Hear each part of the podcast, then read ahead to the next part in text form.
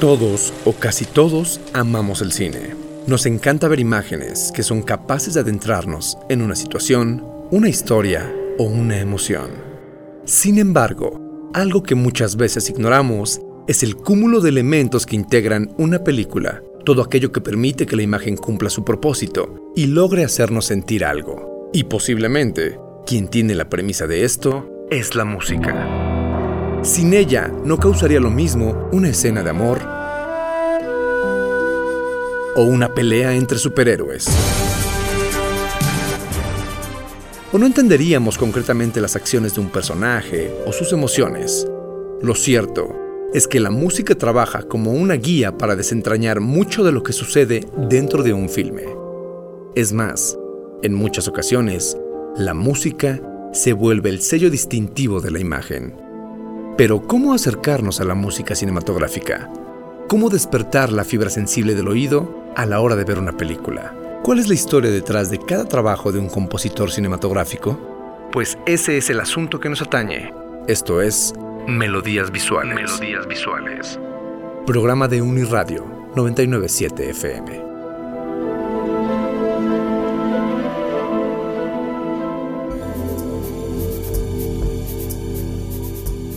Anteriormente hemos hablado de la música en el cine de animación. De qué manera los compositores han tenido que explotar su creatividad para llegar al público infantil y al mismo tiempo cumplir con todos los rubros necesarios para que la película opere eficazmente con los acompañamientos musicales. Pero hoy quisiera retomar el tema porque es importante voltear a ver las nuevas historias de los filmes animados y notar cómo han cambiado el molde argumentativo. Específicamente, en lo que compete a uno de los estudios más importantes, Disney Pixar. Tal vez muchos estén hartos de que saco tanto la empresa a colación. Sí, yo sé que el cine de animación abarca mucho más que eso, pero me interesa mucho lo que pasa con Disney porque al producir cine tan comercial que llega literalmente a todo el mundo, son quienes más tienen la obligación de atender necesidades sociales, complacer al público, de crear historias que puedan ser bien recibidas y destaquen para seguir conservando el papel y presencia que básicamente desde siempre ha tenido la empresa en la industria. Sin contar el hecho de que queramos o no, Disney ha marcado el rumbo en muchos sentidos, al menos en lo que compete al cine de animación occidental. Pero bueno, retomo el tema. Enfoquemos nuestra atención en Pixar. Cuando en 1995 la compañía produjo su primer largometraje, Toy Story, estaba lejos de ser lo que actualmente es, y no me refiero estrictamente al aspecto visual. ¿A qué entonces? A que las historias que cuentan anteriormente eran construidas pensando estrictamente en tópicos infantiles desenvueltos en fantasía para precisamente satisfacer a los niños. Pero ¿qué ha pasado durante los últimos al menos 10 años? Que el target ya no solo son los pequeños, también las películas ya pretenden llegar a la audiencia adulta. Y esto, claro, cambió el juego de muchas cosas, incluida la manera de trabajar la música. Y la partitura de la que platicaremos el día de hoy es ejemplo de ello. Obra del estadounidense Michael Giacchino, que pertenece a una cinta que se convirtió en favorita de muchos. Up Bienvenidos a Melodías Visuales. El director de Up, Pete Doctor, empezó a trabajar el guion y todo el proyecto desde 2004, y con la ayuda de Thomas McCarthy y Bob Peterson, fue que la historia quedó lista, la del señor Carl Fredricksen, un anciano cascarrabias que emprende una aventura para cumplir una promesa realizada a su mejor amiga y esposa, Ellie, quien nos enteramos por una de las escenas iniciales, ha fallecido. Si reducimos el argumento del filme a esto, en realidad no aparenta ser una tradicional historia Disney, ¿cierto? Es más, nos damos cuenta de que no será una historia como las antes vistas de la empresa, desde esa escena inicial de cuatro minutos donde conocemos la historia completa de Carl y Ellie y las lágrimas de conmoción y tristeza empiezan a brotar por nuestra cara. No quiero decir con esto que la muerte sea un tema ajeno a Disney, porque podríamos mencionar muchísimas películas de la empresa donde se presenta, sin embargo, aquí aparece una gran diferencia. Mientras anteriormente la muerte estaba ligada a esta idea de los villanos, haciendo maldades en contra de los buenos de las historias, y en contextos totalmente fantasiosos, en Up, por primera vez la muerte se abarca desde situaciones reales, cercanas a lo fáctico, y esa es precisamente una de las razones por qué conmueven tanto esos minutos de la película, Esos breves momentos en los que no hay diálogos y la música genialmente es la guía, en un momento platicamos más a fondo esto y conocemos al personaje principal y su historia. Pero ahondemos un poco más en lo que vemos justo al inicio de la cinta. Carl de niño era un fanático del aventurero Charles Moons, personaje al que no debemos perder pista porque es importante. Y es a través de esta admiración que le tiene a Moons que conoce a Ellie, una niña extrovertida y excéntrica que lo invita a formar parte de un club de aventureros y sueña con ir a Cataratas del Paraíso en Sudamérica. Crecen juntos, se enamoran, se casan, atraviesan toda una serie de experiencias agridulces, ella enferma, muere y Carl queda totalmente solo. Una vez que esto termina de desarrollarse en el filme, es que llegamos al tiempo presente y Op empieza a tomar su ritmo. Son importantísimos estos primeros minutos de la película porque entendemos qué sucede con el señor Fredricksen. Ha perdido toda motivación, vive a través del recuerdo de su esposa y su existencia ya carece de sentido alguno que no sea cuidar la memoria de Ellie. Todo en un inicio se trata solo de ella, y esta idea cobra aún más sentido cuando escuchamos la música, que es precisamente la que nos narra el aspecto emocional de Carl. Ahora detallamos en esto, pero antes platiquemos un poco del creador de la partitura, Michael Giacchino. El estadounidense desde la infancia tenía básicamente decidido qué quería hacer el resto de su vida.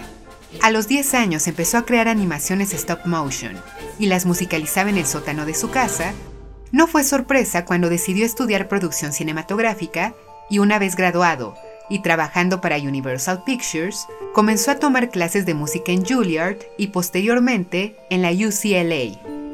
Fue muy astuto el cómo llegó a consagrarse como compositor de música incidental. Después de trabajar para Universal, ganó un trabajo en Disney como productor en el área de videojuegos, y cuando empezó a tomar las decisiones grandes, incluida qué compositor contratar para realizar las partituras de los proyectos, se contrató a sí mismo, y todo empezó a fluir porque, por supuesto, demostró ser sumamente hábil.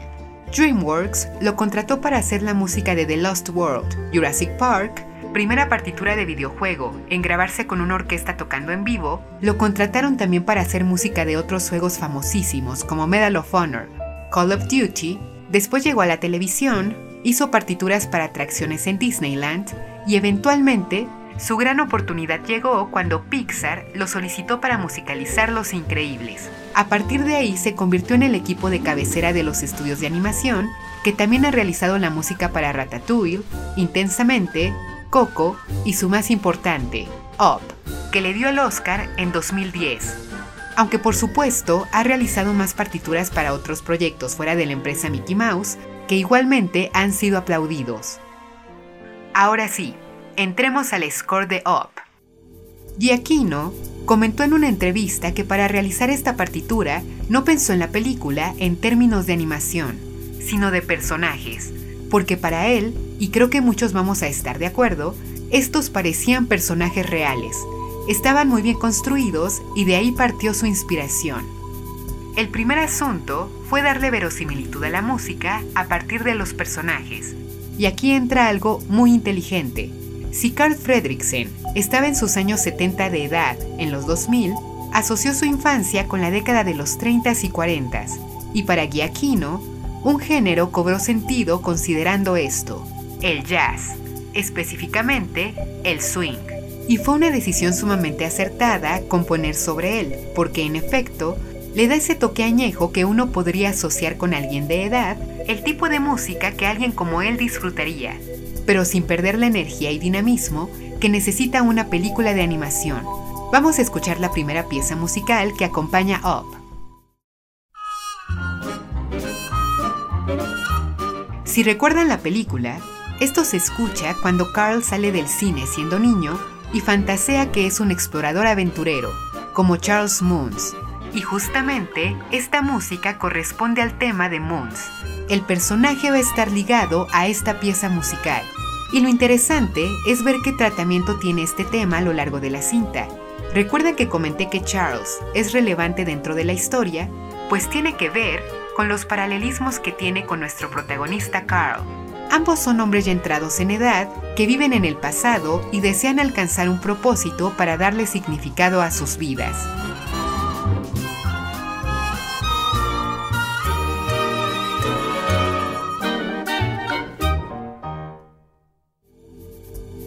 En el caso del señor Fredriksen, su esposa ocupa su mente y tiene la determinación de llegar a Cataratas el Paraíso por ella, y en el caso de Moons, ha dedicado su vida a intentar capturar al ave de Cataratas el Paraíso con el propósito de recuperar su honor perdido y el prestigio que tenía en su juventud.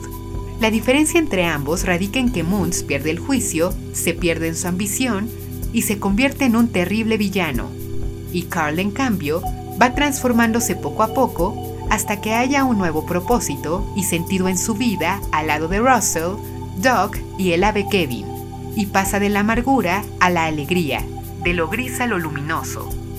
Ahora retomamos el tema de Moons, pero no olvidemos el tema principal del filme, el de Ellie, corazón de la partitura. Este, que se presenta por primera vez cuando Carl conoce a Ellie siendo niños, le coloca la insignia de su club de exploradores, queda encantado con ella e inicia la escena emocional y desgarradora que ya comentamos. Esta es probablemente una de las escenas más maravillosas en lo que compete a nuestra materia, platicar del peso que tiene la música dentro de una película. Aquí no hay diálogo alguno, toda la narrativa la lleva la música y la imagen. Pero la música tiene un protagonismo impresionante porque es quien nos cuenta de qué manera Carl y Ellie se están sintiendo. Todo es luminoso al principio. Están enamorados, las cuerdas flotan, los metales tienen vitalidad, la alegre vida del matrimonio.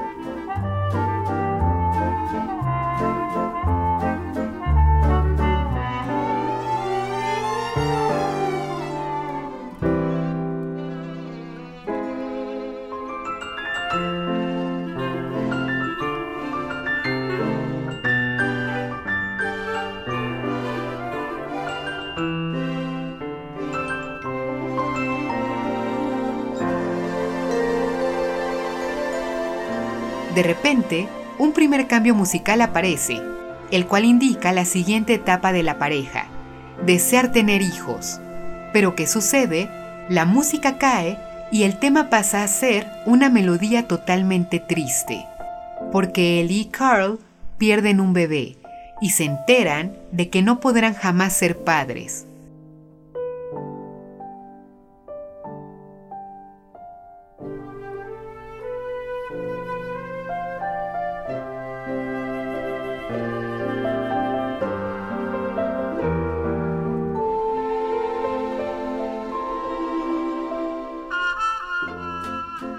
La música solo vuelve a levantarse cuando aparece un nuevo plan, ir a Cataratas el Paraíso, el sueño que tenían cuando eran niños.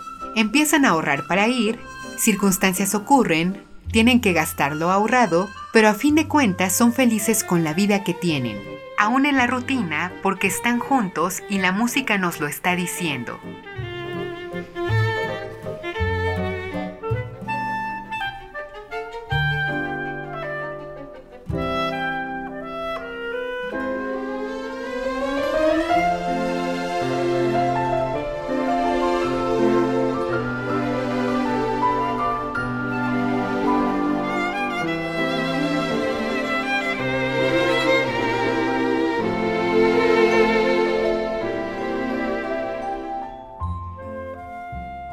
Ya somos un mar de lágrimas a estas alturas de la película, pero lo peor está a punto de llegar. Carl por fin compra los boletos de avión para que vayan a Sudamérica, y el entusiasmo invade la música porque va a darle a Ellie la sorpresa.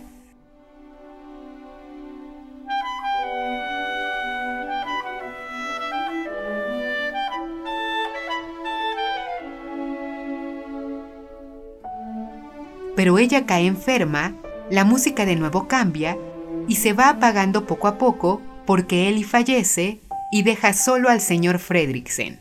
El tema empezó como un vals que presentó energía y la vitalidad de Ellie y terminó con el dolor y la pena que Carl siente al perderla.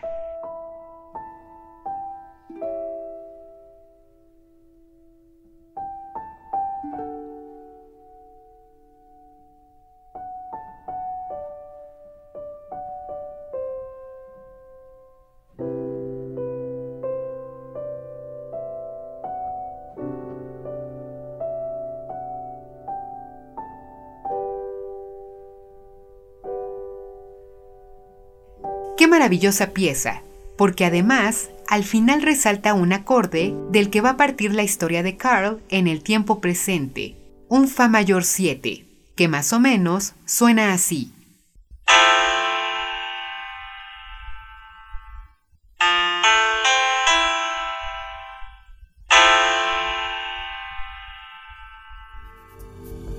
A primera impresión puede sonar nostálgico, ¿cierto?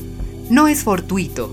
Además de que Giacchino contó que la primera vez que vio esta escena lloró bastante, y eso seguro iba a repercutir en el resultado emocional del tema, este mismo inicio le hizo entender de qué manera Ellie tenía que estar presente durante toda la película, pero no de manera física, sino en el pensamiento de su esposo. Este tema representa a Ellie, pero desde la memoria de Carl a lo largo de Up. Muy bien, ya tenemos nuestros dos únicos temas presentes en la película, el de Charles y el de Ellie. Ahora notemos cómo van evolucionando. Conforme va avanzando Up, sabemos que un empresario desea comprar la casa de Carl y Ellie para demolerla, conoce a Russell, hay un atentado en donde el señor Fredricksen lastima a un trabajador y lo etiquetan de ser amenaza pública y finalmente todo empieza a fluir mejor, incluida la música, cuando nuestro protagonista pasa toda la noche inflando globos con helio para llevar a su casa rumbo a Cataratas el Paraíso. Así se escucha la música cuando su viaje inicia.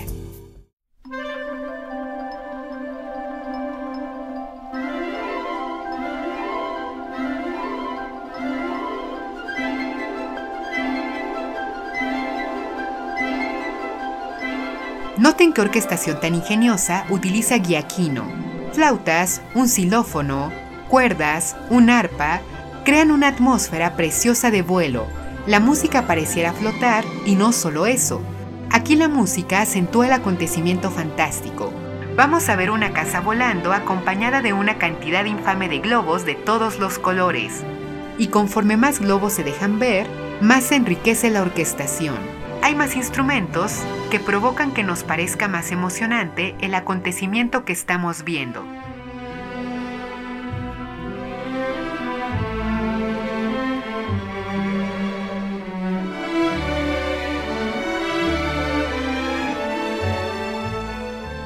Y una vez que la casa está en los cielos, el tema de Ellie vuelve a presentarse. Pero ahora, en vez de sonar en un nostálgico y solitario piano, aparece en forma de cuerdas que cambian por completo el aspecto emocional del tema. De nuevo brilla. Es el pensamiento alegre de Carl que experimenta satisfacción porque está llevando a Ellie, su casa, al lugar prometido.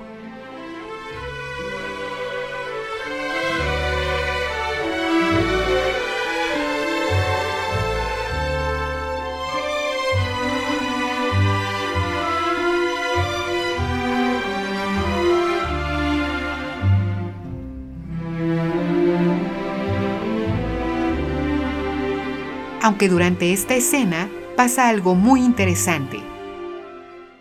Vamos a escuchar la pieza en la película, específicamente el final, cuando el señor Fredricksen está en los cielos, muy tranquilamente se siente en su sala y su paz es interrumpida por Russell, quien toca la puerta.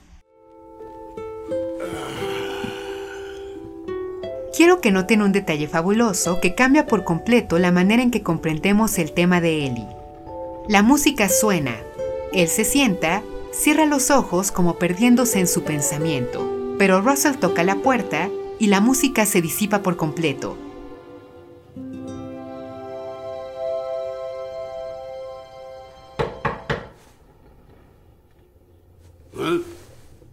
Vuelvo a poner el fragmento.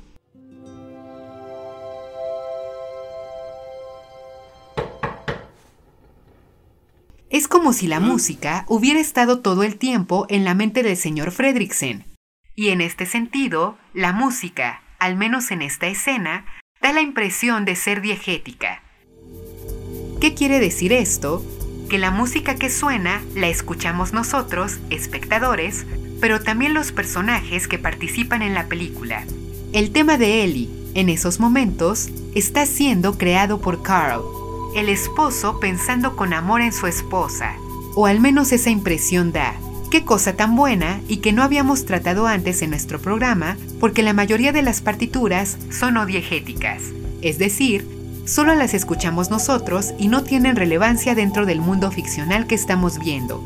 Quiero decir que no altera ni perjudique el actuar de los personajes. Si quieren otro ejemplo, piensen en alguna película de época en donde los personajes bailan una pieza de la partitura original. Ahí hay una intención diegética porque la música cobra importancia dentro de la propia trama del filme. Ahora pensemos en la Marcha Imperial de Star Wars. La pieza es de relevancia para el espectador, sin duda, y es un complemento narrativo e interpretativo de la película, pero nada perjudica la trama del filme. Darth Vader no escucha la música, ni siquiera sabe que existe. ¿Me explico? Pues ahí tenemos un momento sumamente genial de la partitura de Up, aunque no es la única vez que la música pareciera tener una intención diegética. En una escena anterior también aparece, casi al inicio de la película, cuando conocemos por primera vez el tema de Charles Moons. Escuchemos la escena. Noten cómo de nuevo parece que la música está siendo creada en la mente de Carl y se interrumpe cuando escucha jugar a Ellie.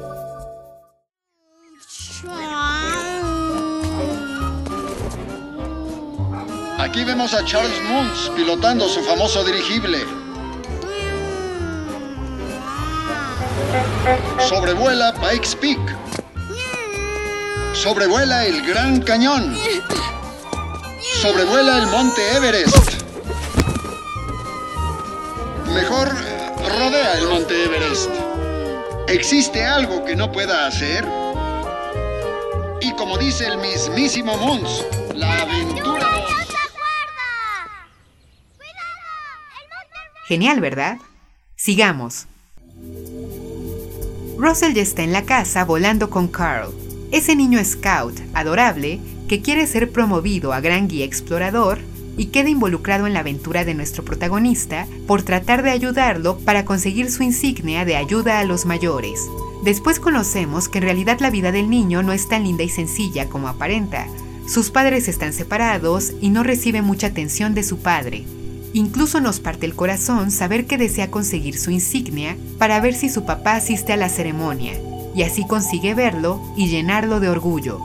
Él como tal no tiene un tema musical, pero sí vale la pena mencionar el tratamiento que le da Michael Giacchino, porque en un inicio ni Russell ni Carl lo saben, pero ambos hallarán en el otro una familia y forjarán una amistad extraordinaria. Vamos a escuchar la escena cuando ambos personajes se conocen. La cámara, el zoom óptico de cuatro aumentos de la misma marca, la impresora y una tarjeta de memoria. Hola, buenas tardes. Mi nombre es Roser y soy un guía explorador de la tribu 54. Guarida 12. ¿Necesita que le brinde ayuda en algo, señor? Hay vestigios de la armonía del tema de Ellie. Está sonando con unas cuerdas juguetonas. Y Aquino nos está de alguna manera diciendo que ese niño tendrá relevancia en la vida de Carl porque él es su próxima aventura, el capítulo siguiente de la vida del señor Fredricksen. Será ese complemento que le hace falta. Incluso, la próxima vez que vean la película, noten cómo Russell siempre va acompañado de arreglos de cuerdas. Es la pieza alegre que poco a poco va alimentando a Carl. ¡Niño! Necesita que Gracias, pero no necesito ayuda. La versatilidad del tema de Ellie es cosa de respeto. Se presta para manifestar tristeza, alegría, incluso su armonía musical sirve también para introducir a otro personaje, Kevin, el ave que desea capturar Moons y se vuelve gran amigo de Russell. ¡Ay! ¿Qué es esa cosa? ¡Es un cuervo! Ah, en realidad no existen esos cuervos. Pero dijo que los cuervos se comían sus... ¡Ah! ¡Largo, aléjate! ¡Ya!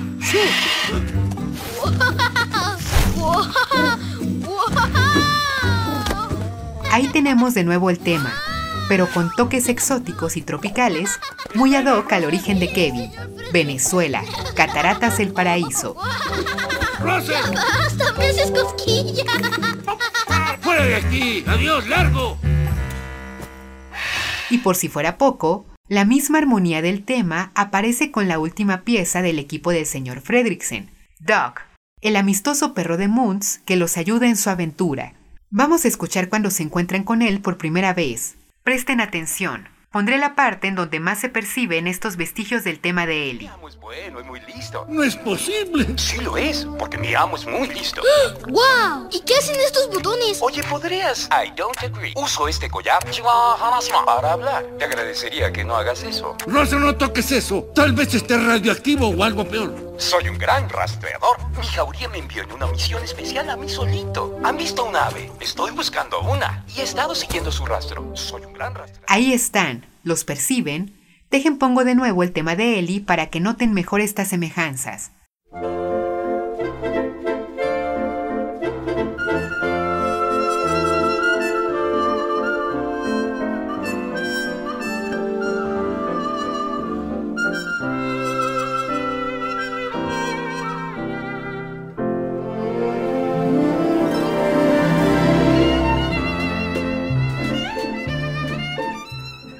Repito el tema sonando con Russell.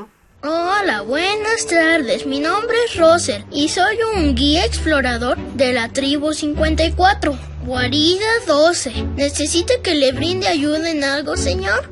No, ¿Le ayudo a atravesar la calle?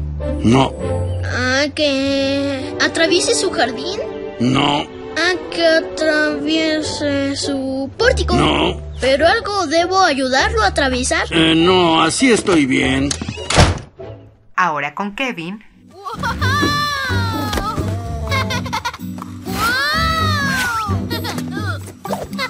Espera, Roser. Mire, señor Fredrickson, le agrapo.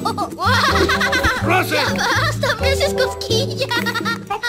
fuera de aquí. Adiós, largo. Y con Doug.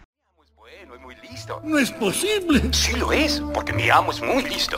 ¡Wow! ¿Y qué hacen estos botones? Oye, ¿podrías? I don't agree. Uso este collar para hablar. Te agradecería que no hagas eso. Rosa, no toques eso. Tal vez esté radioactivo o algo peor. Soy un gran rastreador. Mi jauría me envió en una misión especial a mí solito. Ahí están, los tres personajes que van a regalarle a Carl la nueva gran aventura de su vida, y él poco a poco lo irá comprendiendo.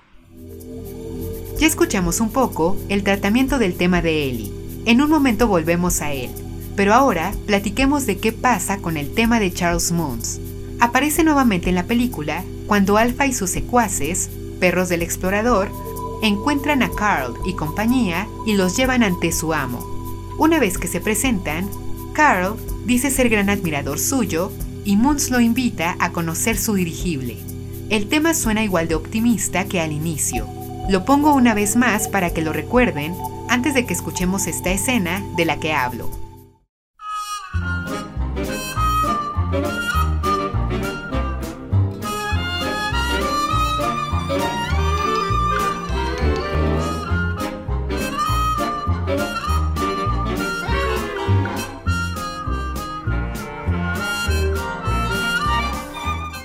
Así suena durante la escena de presentación. ¿No insinúa que nos dejará entrar al espíritu aventurero? Oh, ¿quieres conocerlo? ¡Que si quiero! Espérenos, señor Moons. Carambolas. El tema con cuerdas alegres. Pero el explorador no es lo que aparenta, ¿verdad? Cuando Russell inocentemente le habla de Kevin, sin saber cuáles son los planes que Moose tiene para el ave, de nuevo suena el tema, pero empieza a oscurecerse. La verdadera naturaleza del explorador se revela ante nosotros cuando planea matar a Russell y a Carl. Botánico a catalogar plantas.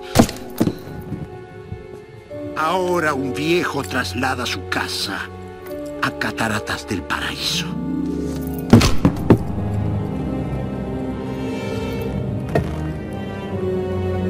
Esa es la mejor historia hasta ahora. Ya quiero escuchar el desenlace. Cuerdas lúgubres, metales disonantes, ya conocemos al antagonista de esta historia. La obsesión de poseer a Kevin le ha arrebatado su propia humanidad.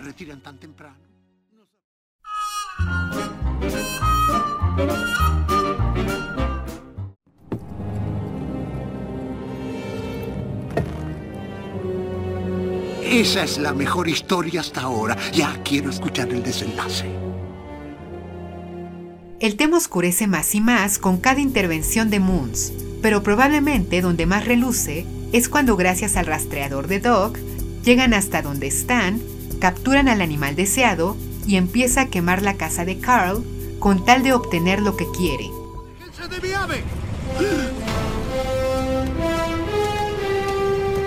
Aquí suena de nuevo con maldad, pero cuando empieza a arder el hogar del señor Fredricksen, el tema explota y suena absolutamente disonante. Por un lado manifiesta la deshumanización de Moons, pero igualmente el terror que está sintiendo Carl en ese momento.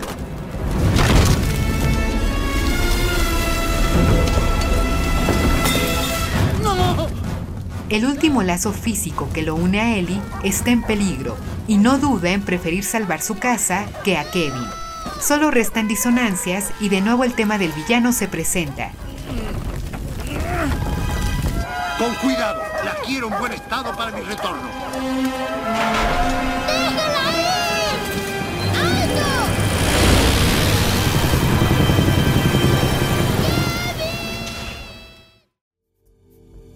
Aquí aparece la gran peripecia de Carl, el hecho que altera el estado de las cosas y que va a conducirlo a su anagnórisis, a su momento de revelación acerca de él mismo. En la película, una vez que Moon se lleva a Kevin, todo es silencio, no hay música. Pese a que Carl cumple su cometido, lleva su casa hasta Cataratas el Paraíso, no escuchamos una expresión de triunfo o satisfacción una vez que llega, solo silencio y viento, porque Russell está decepcionado del señor Fredricksen y el propio personaje sabe que obró mal. Una vez su casa aterrizada en Cataratas el Paraíso, nuestro protagonista entra a ella, ojea el libro de aventuras de Ellie, lleno de fotografías suyas, y de nuevo el tema de Ellie se manifiesta.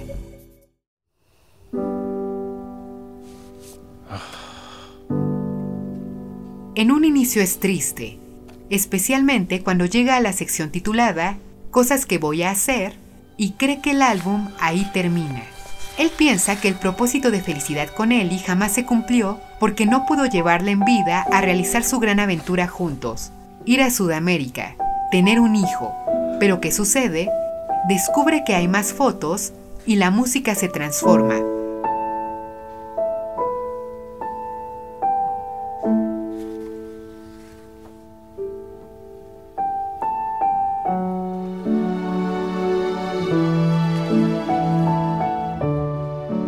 Poco se va iluminando porque Carl entiende todo en ese momento. Repito, la anagnórisis se manifiesta. Su vida jamás iba a encontrar propósito llevando su casa a Cataratas el Paraíso, sino recordando la vida que tuvo con su esposa y entendiendo que esa fue la verdadera gran aventura.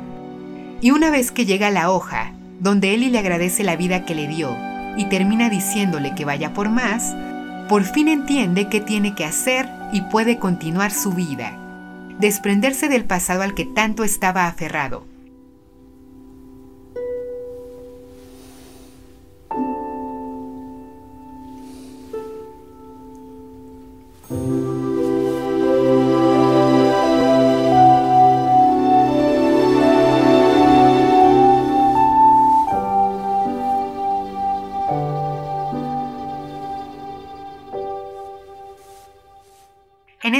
Que pasa,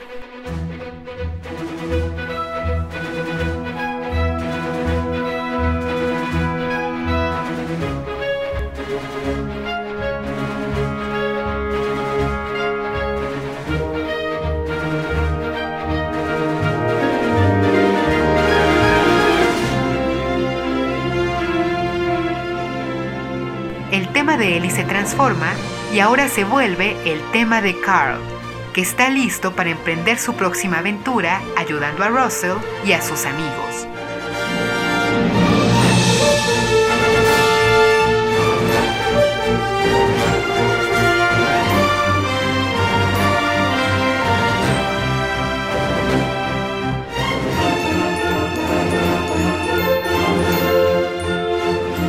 Deja sus muebles atrás para que la casa pueda volver a elevarse con los pocos globos que le quedan y el tema se ilumina completamente una vez que logra emprender vuelo. En ese momento ya logró separarse por entero de Moons, pese al error que antes cometió, ahora tiene discernimiento y está listo para empezar de nuevo y dejar atrás el pasado, cosa que el otro no, y provoca que su carácter de villano se mantenga. Una vez que llega Carl hasta Russell y el espíritu aventurero, dirigible de Moons, la lucha entre el bien y el mal inicia. Y noten cómo los temas de Charles y Carl van a pelear. Pasemos al clímax de la película, cuando el combate entre ambos se lleva a cabo y después de tanto alboroto, llegan al techo del espíritu aventurero y todo está en su punto crítico.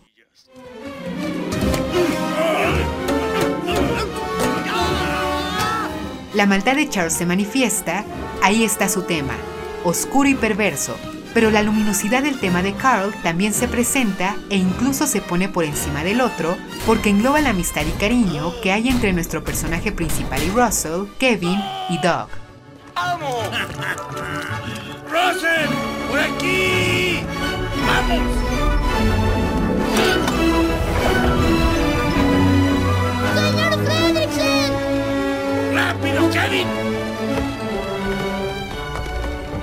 Pero no todo es tan sencillo. Cuando Moon saca su escopeta, amenazando con disparar a los tres compañeros de Carl, la música pelea a muerte, literalmente.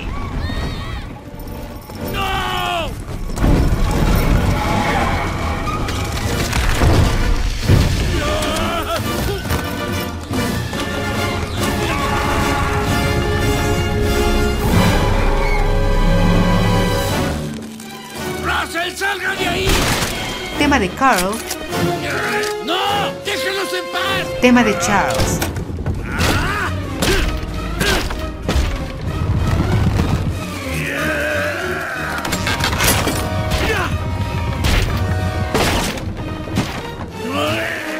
Tema de Charles nuevamente. ¡Russell, sujétate de Kevin! ¡No te vayas ¿Qué va a pasar? El villano va a perecer.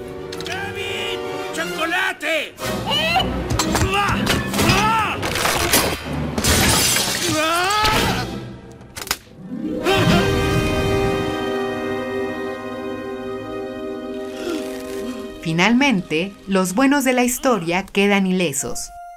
Y aunque el señor Fredricksen pierde su casa, no hay tristeza al respecto porque sabe que lo verdaderamente importante de su historia con Ellie está en su memoria. Y ahora su vida está para que sea feliz al lado de su nueva familia. Kevin regresa con sus bebés aves y Russell y Carl emprenden su viaje de regreso a casa con el tema de Ellie y Carl sonando con alegría.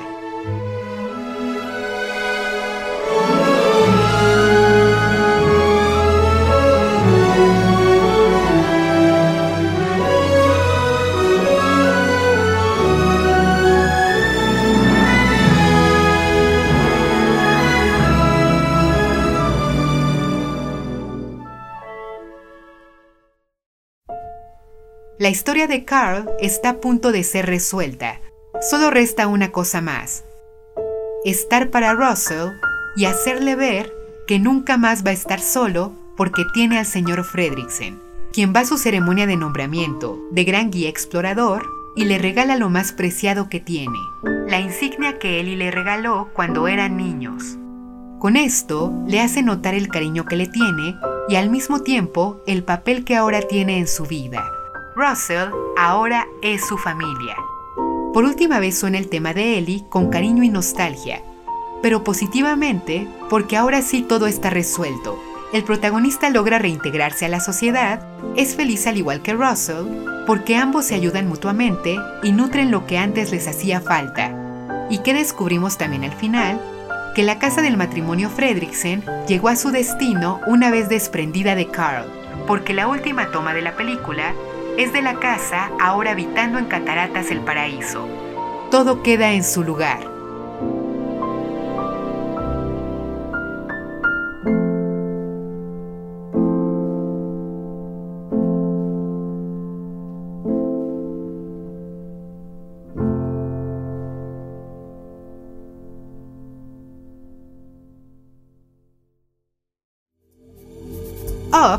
Considerada una de las obras maestras de Disney Pixar y es fascinante en verdad notar cómo los creadores de la película lograron integrar aspectos tan reales dentro de contextos fantasiosos. Así como vemos a personajes sufrir situaciones que pueden llegar a experimentarse en el mundo fáctico, también encontramos perros que hablan y vuelan aviones y una casa que vuela con globos. Ganó el Oscar a Mejor Película de Animación y Mejor Partitura Original, pero también estuvo nominada a Mejor Guión Original y a Mejor Película, cosa que no consiguió un trabajo animado desde 1991 con La Bella y la Bestia. Up fue el parteaguas para una nueva generación de historias en Pixar que ha dado como resultado otros proyectos de carga emocional mucho más madura y dirigida, como Intensamente, Coco y Soul. Y sin duda, no se habría logrado esto sin la partitura de Michael Giacchino, su trabajo hasta ahora más reconocido, que consiguió lo que otros como Max Steiner, Jerry Goldsmith, Bernard Herrmann, Ennio Morricone o John Williams.